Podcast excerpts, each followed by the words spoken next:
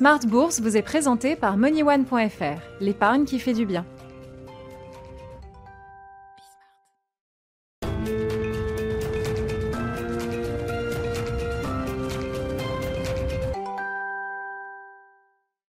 Smart Bourse, votre double dose quotidienne de marché sur Bismart en direct à la mi-journée, 12h30, 13h et le soir, la grande édition, le grand digest de l'information économique, financière et boursière à partir de 18h30. Au sommaire de cette édition de la mi-journée, stabilisation, c'est le maître mot pour euh, les marchés après la journée de sell-off hier qui a emporté la plupart des classes d'actifs, les marchés actions bien sûr, même si on note la résilience du Nasdaq, l'indice des valeurs technologiques américaines qui avait été le premier indice a décroché début septembre avec une baisse de 10% en trois jours et qui a réussi à terminer à l'équilibre euh, hier, voire légèrement positif pour le Nasdaq 100 à Wall Street.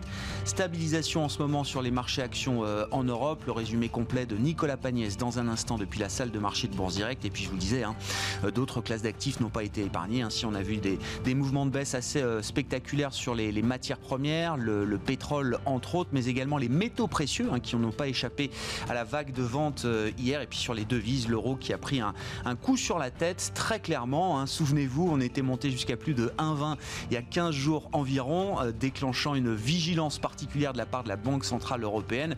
Ce temps est désormais euh, passé puisque l'euro-dollar est retombé autour de 1,17 aujourd'hui. Au sommaire également de cette édition, Jérôme Powell face au Congrès. Ce sera l'un des grands rendez-vous de la semaine et ça commence aujourd'hui pour le patron de la Réserve fédérale américaine qui va enchaîner les auditions au cours des, prochains jours, avec à ses côtés notamment le secrétaire au Trésor Steven Mnuchin. C'est un peu Wall Street versus Main Street. Le patron de la Fed euh, aux États-Unis qui sera interrogé par les élus américains sur le soutien qu'il peut apporter à l'économie réelle. Ironie de l'histoire face à un Congrès qui euh, n'arrive pas à se mettre d'accord sur un, un nouveau stimulus budgétaire, une nécessité, rappellera évidemment Jérôme Powell devant les élus de la Chambre des représentants cet après-midi. Enfin, on reviendra une fois encore sur la thématique M&A, fusion-acquisition, qui est véritablement un marqueur de cette rentrée. Le cycle des fusions-acquisitions, on en parlera avec l'un de nos invités euh, dans cette édition de la mi-journée de, de, Smart Bourse. C'est Arthur Jurus, chef économiste de la banque Landolt et compagnie, qui sera avec nous d'ici une dizaine de minutes.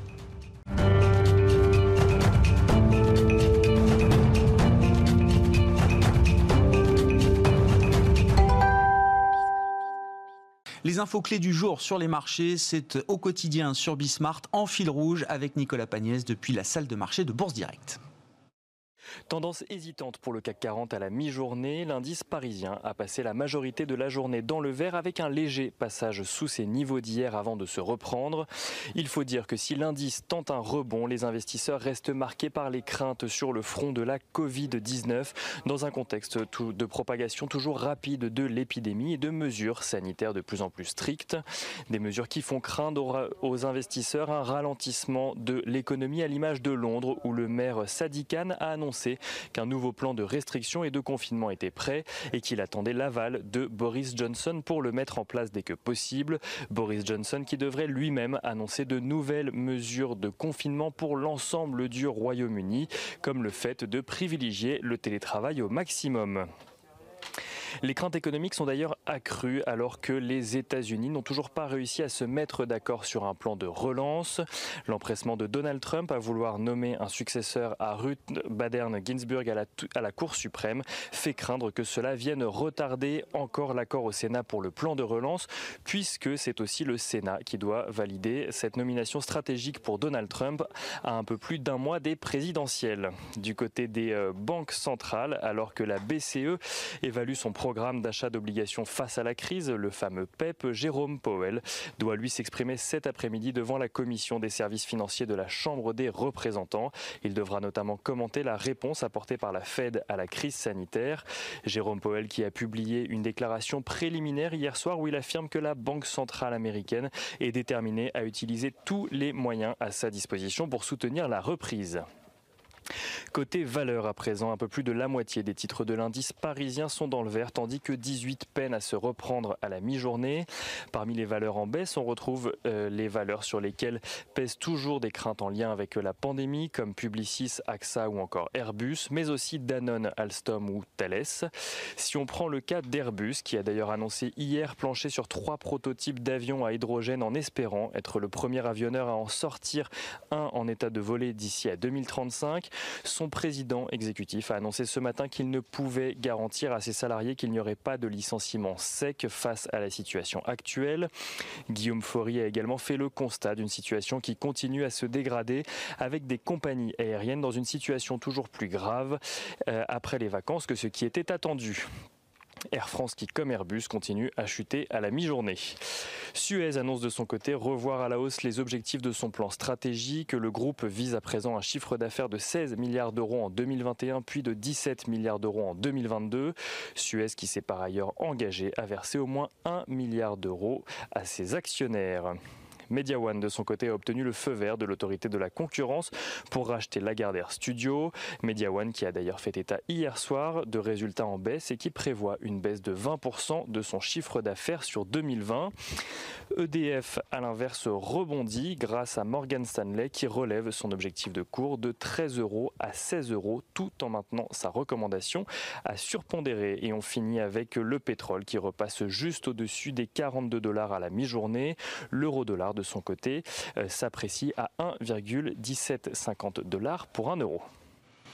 Merci beaucoup Nicolas. Nicolas Pagnès qui est avec nous tout au long de la journée en fil rouge sur Bismart, euh, dans Smart Bourse, édition de la mi-journée, édition du soir évidemment, pour vous apporter les informations clés de la séance, séance de stabilisation positive hein, pour les marchés actions euh, en Europe. En attendant l'ouverture de Wall Street, les indices futurs américains n'envoient pas de, signaux particulièrement clairs, même si on peut noter le Nasdaq futur qui est en hausse de plus de 1,5% avant l'ouverture de Wall Street tout à l'heure. Et puis l'euro dollar, je vous le disais, hein, qui a pris un petit coup sur la tête et qui se stabilise autour de 1 17,50.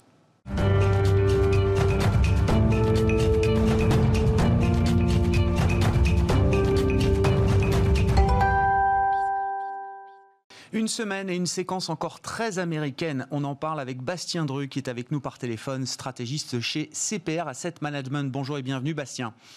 Merci beaucoup d'être euh, d'être avec nous. Euh, commentons peut-être euh, l'événement du week-end, la disparition de la, juge Ruth Bader Ginsburg de la Cour suprême américaine. C'est un événement qui devient un enjeu politique, évidemment, certainement, mais avec de possibles répercussions économiques également. Et c'est là où les investisseurs doivent s'y intéresser, Bastien. Ben, oui, je pense que c'est vraiment un sujet central pour les prochaines séances et pour les, prochaines semaines en fait hein, des, marchés. Euh, le fait que les républicains euh, ont, aient annoncé vouloir déroger à la tradition républicaine, ça polarise euh, encore plus la politique américaine qui était déjà extrêmement polarisée. Ça a plusieurs conséquences. Alors bon, ça peut se retourner éventuellement contre les républicains aux, élections sénatoriales, hein, parce qu'en même temps que les élections présidentielles, le 3 novembre, il y a les élections sénatoriales.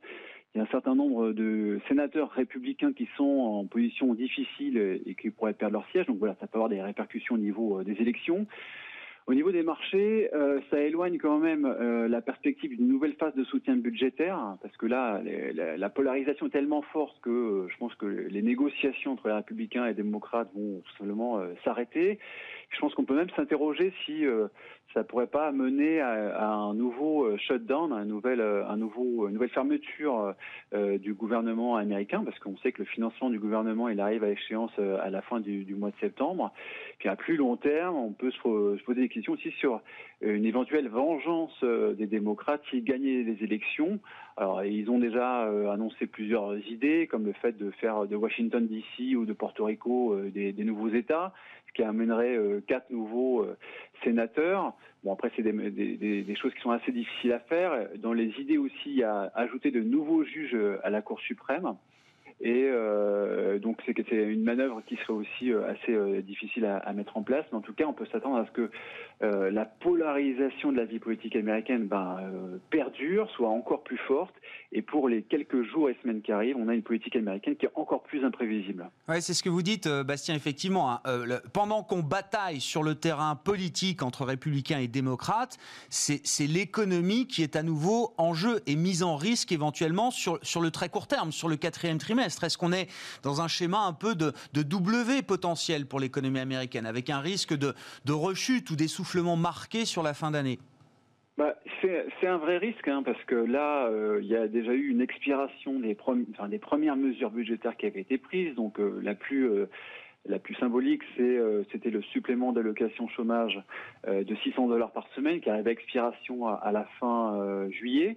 Donc là, rien que sur le mois d'août, les, chômeurs ont perdu en agrégé 50 milliards de, dollars de revenus. Donc c'est quand même assez important au niveau macroéconomique. Puis le fait que ça se prolonge dans le temps, ben ça va, ça, précipite en fait la, la probabilité d'une rechute de l'économie américaine. Parce qu'en plus de ça, il n'y a pas que les, les revenus du chômeur, il y a aussi le fait qu'il euh, y ait beaucoup de PME qui soient largement en difficulté. Hein. Je, rappelle qu'il y a quand même 20% des PME américaines qui n'ont pas rouvert euh, par rapport euh, à ce qu'on pouvait voir début février.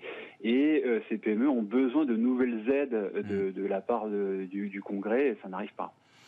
Bon, et ça veut dire que donc cet après-midi, Jérôme Powell va être auditionné par les élus de la Chambre des représentants pour commencer hein, une série de plusieurs auditions qui vont se poursuivre jusqu'à jeudi. Euh, Bastien, est-ce que les élus ont des reproches à faire à, Jérôme Powell? Que peut répondre Jérôme Powell aux élus? Et, puis surtout, j'imagine que si l'économie américaine est à nouveau en risque dans les prochains mois, la Fed n'aura pas d'autre choix que d'intervenir à nouveau, euh, Fabien, avec quels instruments Quelle efficacité alors, la, Fed est déjà euh, très largement intervenue euh, cette année. Hein. Mm. Elle a acheté pour 2100 milliards de titres du Trésor déjà. Euh, bon, après, elle va continuer hein, sur un rythme de 80 milliards par mois, donc c'est beaucoup. Elle a déjà annoncé qu'elle allait garder les taux à zéro pendant des années, mais elle ne peut pas faire grand-chose de plus. Là, ce qu'il faut faire actuellement au niveau de l'économie américaine, c'est ben, éventuellement prolonger des assurances chômage un peu plus généreuses, c'est venir en aide aux PME qui sont en difficulté, qui sont sur le, le point de, fermer. Euh, et ça, euh, la Fed ne peut rien faire à ça. C'est vraiment le, Congrès qui peut intervenir. Donc c'était tout l'enjeu de cette nouvelle phase de, soutien euh, budgétaire.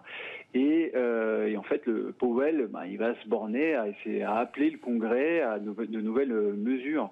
il ne pourra pas faire grand-chose de plus. Bon, évidemment, après, si on se retrouve dans un scénario en W avec une économie qui rechute, bah, il restera comme possibilité pour la Fed ben, d'augmenter son quantitative easing, mais la Fed ne pourra pas faire grand-chose de plus. Quoi. Elle pourrait essayer éventuellement de stabiliser euh, les spreads de crédit si les spreads euh, ben, se réécartaient, pour, notamment sur le segment investment grade.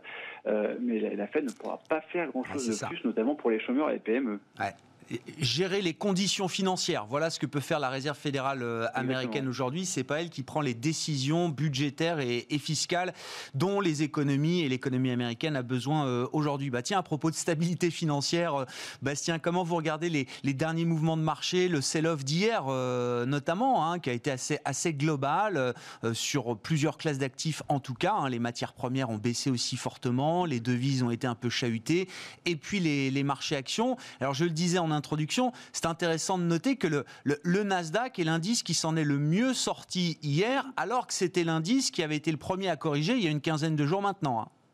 Mm. Oui, donc euh, bah, dans cette phase baissière, moi, il y a plusieurs choses. Il y a déjà le fait que le Nasdaq avait vraiment beaucoup monté euh, sur les dernières semaines, ça c'est une première chose. Ensuite, il y a euh, on peut penser que hier, le, fait qu'il y ait cette nouvelle polarisation de la vie politique américaine, bah, ça a pu aussi contribuer à cette baisse des marchés avec euh, la perspective d'un soutien budgétaire qui, euh, qui, mmh. diminue. après, pour la, la surperformance du Nasdaq par rapport au S&P 500 et aux autres marchés actions, bah, il y a on peut aussi se dire que euh, les, rachats d'actions euh, fonctionnent à plein, parce que euh, on avait hier en cours de séance un Nasdaq qui baissait quand même assez fortement et qui est revenu ensuite dans le vert. Et en fin de séance, c'est le moment où se mettent en place les, les rachats d'actions. Donc ça, c'est des phénomènes structurels qui sont quand même pas prêts de s'arrêter, notamment avec les, quantités de cash dont disposent les, géants de la tech. Alors après, pour ce mois-ci, il y a aussi un élément qui n'est pas forcément très souvent mentionné dans les facteurs de risque pour le Nasdaq en particulier c'est le fait que le procureur général, donc William Barr, avait indiqué euh, que, le, que, que, le département de la justice allait engager des poursuites contre, contre Google dès ce mois-ci. Mm. Donc là, la fin du mois euh, approche. Et euh, c'est aussi un des éléments qu'il faut qu'il faut suivre. Alors si je peux rajouter juste un dernier un dernier élément pour la séance d'hier, il y a aussi deux autres facteurs. Il y a il y a le fait qu'il euh, y a eu la publication des FinCEN Papers, ce qui fait que euh, ben, les, les, les, financières et les bancaires ont été très pénalisés hier. Il y a des titres qui ont très fortement chuté. Euh, et on peut penser que c'est quand même euh, lié à ça. Puis après, il y a aussi tout ce qui est relatif à un éventuel reconfinement ou un reconfinement mmh. partiel, avec bah là des, des, valeurs, on va dire, plus portées sur l'énergie, sur le transport ou sur les automobiles qui, qui ont un peu plus souffert hier. Oui, mais je reviens sur votre point des, rachats d'actions qui sont menés par les grands corporates américains, technologiques en l'occurrence si on parle du Nasdaq. Oui, enfin, on, peut disserter autant qu'on veut sur euh, la valorisation est-elle excessive, euh, est-ce que c'est une bulle, est-ce que des entreprises qui ne gagnent pas d'argent peuvent valoir autant sur le marché euh, américain. Il y a, vous le dites vous-même, des forces structurelles derrière, des facteurs techniques, des flux structurels qu'on est obligé de, de mettre dans l'équation. Hein. Bah oui, oui, oui, tu vois. Les montants qui sont en jeu sont quand même des montants qui restent très importants. Alors c'est vrai qu'il y a moins de rachats d'actions euh, cette année, mais euh, quand on se concentre sur ce secteur-là en particulier, euh, bon, le ralentissement est tout relatif. Quoi. Bon, le Nasdaq futur, hein, au moment où on se parle, qui est euh, en train d'essayer de, grappiller quelques points après une séance de, euh, un peu compliquée hier, mais qui a vu quand même cet indice Nasdaq terminer à l'équilibre après avoir été en forte baisse en, cours de séance. Je voulais qu'on dise un mot de l'Europe pour finir avec vous, euh, Bastien, parce que c'est vrai que dans le, les mouvements de marché, là, on regarde toujours un peu les spreads, les spreads de crédit, bien sûr, hein, le coût de financement des entreprises, mais également les spreads obligataires, le coût de financement des États. Et c'est vrai que quand ça chahute un peu, généralement, on regarde du côté de l'Italie D'autant que l'Italie tenait de, petites élections quand même le week-end dernier. Force est de constater que le, marché n'intègre plus de risques politiques italiens. Alors là, on a euh, des élections du sud, enfin des pardon, des obligations du sud de l'Europe qui se portent vraiment euh, très très bien. Et en particulier ce matin, on a euh, l'écart entre le, taux 10 ans italien et le, le taux 10 ans allemand, ce qu'on appelle le spread Italie-Allemagne, qui est passé en dessous de 140 points de base, ce qui n'était pas arrivé depuis février. Hmm. Et on a même le taux 10 ans italien qui est donc là 0,88%, donc 0,88% pour le taux 10 ans italien. On n'est qu'à quelques points de base du plus bas historique pour le taux 10 ans euh, italien. Donc évidemment, c'est lié au très très fort soutien de la Banque centrale européenne. Hein. Cette année, euh, euh, l'eurosystème devrait acheter plus de dettes italiennes que le déficit de l'Italie euh, lui-même. Donc ça c'est quand même à noter. Donc là aussi, en, termes de facteurs techniques, c'est assez monstrueux. Et euh, il y avait euh, aussi, comme vous le disiez, les, élections régionales euh, en Italie. Donc il y avait aussi un référendum sur la réforme constitutionnelle pour abaisser le nombre de députés. Donc la réforme constitutionnelle pour abaisser le nombre de députés, ça a été approuvé avec plus de 70% des, des voix. Donc ça, c'est une victoire pour le parti des, des 5 étoiles. C'était la principale revendication du parti 5 étoiles. Et ensuite, pour les élections régionales, euh, il y a euh, le Parti démocrate qui a fait mieux que ce qu'indiquaient les sondages et qui a réussi à conserver des bastions, hein, comme la, la Toscane ou comme les Pouilles. Et en fait, on a les deux partis de gouvernement qui ont quand même euh, bah, chacun des petites victoires euh, et qui euh, prolongent finalement la durée de vie du gouvernement italien. On sait qu'en Italie, la question récurrente, c'est la durée de vie du gouvernement. Et là, bah, ça prolonge en fait la, la, la, durée de vie de, de ce gouvernement. Et c'est notamment pour ça que le, le spread se contracte aujourd'hui et hier une fois n'est pas coutume, un peu de stabilité politique en Italie et le, marché semble le reconnaître, au-delà évidemment de tous les achats qui sont menés par la Banque Centrale Européenne aujourd'hui sur ces marchés souverains en Europe et en zone euro. Merci beaucoup Bastien. Bastien qui est avec nous par téléphone, stratégiste de CPR Asset Management, la semaine américaine, vous l'aurez compris, avec les premières auditions et les premiers témoignages de Jérôme Poel et de Steven Mnuchin, le secrétaire au Trésor devant le Congrès. Ça commence euh, cet après-midi à la Chambre des représentants suite demain. Et puis jeudi, ce sera devant les euh, élus du Sénat que euh, Jérôme Poel et Steven Louchine auront l'occasion de s'exprimer à l'occasion de ces témoignages et de ces auditions semi-annuelles.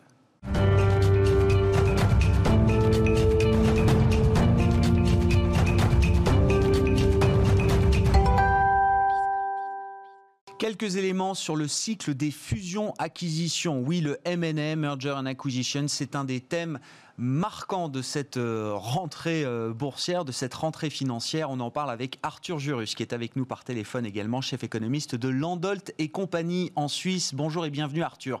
Merci beaucoup d'être avec nous. Vous avez travaillé sur euh, ce cycle des, affaires ou ce cycle des fusions-acquisitions plus précisément Arthur et c'est vrai que plusieurs opérations marquantes, importantes là qui, qui sont des marqueurs de cette rentrée. Est-ce que ce cycle des fusions-acquisitions a entamé une, une, une dynamique de normalisation. C'est ce que vous pensez, Arthur. Quels sont les éléments qu'on peut apporter? Oui, on a probablement entamé euh, un cycle de normalisation qui a été un peu plus tardif parce qu'on a eu la crise en, début d'année. On a des États qui ont été très proactifs, donc qui ont soutenu euh, les entreprises, qui ont reporté certaines faillites, dont, la, dont une grande partie devrait advenir seulement en fin d'année et surtout ont été beaucoup plus prudents sur le contrôle des, investissements étrangers. Donc il y a un contexte, contexte qui était un peu moins porteur, mais finalement ces opérations euh, commencent à advenir en septembre. On a un mois de septembre en 2020 qui est plus dynamique que lors des quatre précédentes années. Et donc effectivement, on a des opérations euh, d'ampleur assez significative. On a dans le secteur technologique, euh, Nvidia qui a, qui a, acheté ARM pour 40 milliards, Analog qui a acheté Maxim pour 21 milliards, et dans le secteur de la santé, Gilead qui a récemment euh, c'est l'acquisition d'Immunomedics. Voilà, donc on a d'un côté des fusions-acquisitions de grande ampleur qui commencent à apparaître de manière répétitive et aussi des projets de co-entreprise dont la plus discutée était euh, celle entre Oracle, Walmart et TikTok. Comment ce, cycle des fusions-acquisitions se décompose-t-il, euh, euh, Arthur? Il y a, Comme chaque cycle, il y a des étapes. Est-ce que ces étapes sont respectées? Qui est en, premier, on va dire, dans ce cycle de fusion-acquisition? Quelles sont les étapes suivantes sur lesquelles on peut, on peut élaborer? Oui, alors ce qu'on a observé en début d'année, c'est une baisse des volumes de transactions euh, d'environ 50%. Et donc par euh, le, passé, en fait, on a des événements similaires. On a 90, 91, on a la crise de 2000, 2001 et la crise de 2008, 2009. Et ce qu'on observe effectivement, ce sont des phases assez similaires dans cette normalisation, euh, généralement qui se décomposent en, trois étapes. la première, ce sont des entreprises qui sont au bord de la faillite ou doivent céder une partie de leur actif pour, pour survivre qui vont donc animer ces opérations de fusion-acquisition. Ensuite, on a une seconde vague où euh, on va essayer de compenser en fait le baisse du risque de transaction. Enfin, on va essayer du, moins de le réduire, pardon, euh, en renforçant les activités, notamment via des co-entreprises. Donc, on va essayer de renforcer l'existant. Et puis ensuite, il y a une troisième phase où là, on passe sur sur un aspect euh, plus classique, entre guillemets, où les entreprises vont essayer de dégager la croissance externe, d'agrandir leur activité, d'élargir leur périmètre. Voilà. Et je pense que ce qui est spécifique pour 2020, c'est certes, on va suivre ces trois phases, euh, cette année et en 2021. En revanche, la particularité, c'est qu'il y a une, une, divergence beaucoup plus forte entre les secteurs, c'est-à-dire qu'on aura des secteurs plus procycliques, plus exposés aux faillites, euh, qui, euh, qui vont être ancrés dans la première vague de manière beaucoup plus longue, donc jusqu'en 2021 à minima. Et à côté, on a des secteurs plus défensifs, comme la santé, mmh. comme la, euh, les, valeurs technologiques, qui sont déjà sur la seconde vague, qui commencent déjà à créer ces co-entreprises et qui vont être beaucoup plus agressives au fur et à mesure que, que les mois vont s'écouler. J'aime bien, alors je, reprends votre point sur l'interventionnisme euh, politique, public dans certaines opérations. Euh, TikTok, bien sûr, aux États-Unis. Il y a le dossier LVMH Tiffany, un peu plus proche de nous, enfin transatlantique euh, là aussi, mais qui peut s'inscrire peut-être dans cet interventionnisme public. Si, on, se, on, se déplace sur le terrain de la technologie et de la concurrence entre la Chine et les États-Unis sur le plan de la technologie, Arthur, comment vous regardez les, les derniers événements? On a beaucoup dit que Donald Trump avait tué Huawei. Alors c'est sans doute vrai en partie, mais au moment où on se parle, on apprend qu'un groupe américain comme Intel, par exemple, est en train d'obtenir des licences américaines pour continuer de fournir des, euh, des éléments et des pièces aux équipementiers chinois et à Huawei, par exemple. Et je crois que vous élaborez un, scénario, alors qui est celui d'une tension, de friction séculaire sans doute entre la Chine et les États-Unis, mais avec l'idée au final que plutôt qu'une guerre ouverte, c'est une forme de coexistence pacifique euh, qui euh, qui nous attend d'une certaine manière. Et, toutes les parties y auraient intérêt, euh, Arthur. Tout à fait. Euh, notre analyse, finalement, c'est qu'on est toujours dans un contexte de stratégie juridico-économique américaine qui dure depuis des dizaines d'années et qui s'illustre aujourd'hui sur le secteur technologique en particulier. On a depuis deux ans beaucoup discuté, parfois trop discuté, euh, des tensions commerciales, notamment sur les biens, sur les services entre les États-Unis et la Chine. Et finalement, le principal risque était que ces négociations débouchent sur le secteur technologique. Et on y est aujourd'hui. Euh, et effectivement, ce qui peut être assez contre-intuitif, c'est que finalement, ce, conflit aujourd'hui euh, sur, l'aspect technologique, il est lié euh, non seulement à, l'enjeu électoral au présidentiel de, de, novembre, et d'autre part à des enjeux plus fondamentaux qui sont la pérennité, la profitabilité du secteur technologique. Sur le premier point, sur le cycle politique, simplement, si on fait un parallèle avec 2016, on avait beaucoup discuté du mur des immigrants avec le Mexique, et aujourd'hui, on discute du mur du numérique avec la Chine. Et donc finalement, la version évolue, mais pas la même stratégie, c'est-à-dire qu'on va promettre quelque chose qui est potentiellement improbable, parce que c'est très compliqué finalement de délimiter le territoire du numérique aujourd'hui. Et donc on va, à contrario, essayer de pérenniser les duopoles actuellement en place dans le digital. Et effectivement, sur ce marché, les Européens sont beaucoup plus marginaux, et donc ça va se jouer entre les États-Unis et la Chine. Et donc finalement, ces tensions actuelles dans le secteur technologique, elles ont un objectif, c'est d'un côté, euh, sur le côté américain, euh, pérenniser les Google, les Amazon, les Alibaba, leur profitabilité, leur aspect défensif aussi pour les investisseurs, excusez-moi, les Google, Amazon et Facebook. Et côté chinois, les Baidu, les Alibaba et les Tencent. Et donc finalement, ce, découplage technologique, il a vraiment une, vision qui est de pérenniser aujourd'hui euh, la rente et les monopoles que certaines entreprises technologiques peuvent avoir, soit aux États-Unis, en Chine. Parce que finalement, euh, ce qu'on ne se rend pas tellement compte, c'est que le secteur technologique est très concentré aux États-Unis, mais il est davantage sur le marché chinois. Et donc c'est plutôt une situation, pour conclure, Arthur, qui, renforce encore un peu plus peut-être le cas d'investissement dans la tech américaine et ou euh, chinoise, plutôt qu'un élément qui viendrait l'affaiblir. Tout à fait. C'est une coexistence euh, pacifique qui va, qui va continuer à long terme et qui va surtout renforcer finalement la, la qualité de ces valeurs technologiques et leur rente sur leur marché. Donc c'est euh, effectivement plutôt positif. Merci beaucoup pour l'investisseur. Merci beaucoup euh, Arthur. Arthur Jurus, chef économiste de Landolt et compagnie avec nous par téléphone depuis la Suisse. Voilà pour cette édition de la mi-journée Smart Bourse en direct deux fois par jour, vous le savez, sur Bismart. On se retrouve donc à 18h30 ce soir pour la grande édition. 18h30, 19h30, les marchés européens se stabilisent dans l'attente de l'ouverture de Wall Street. Le Nasdaq devrait ouvrir en hausse tout à l'heure à 15h30.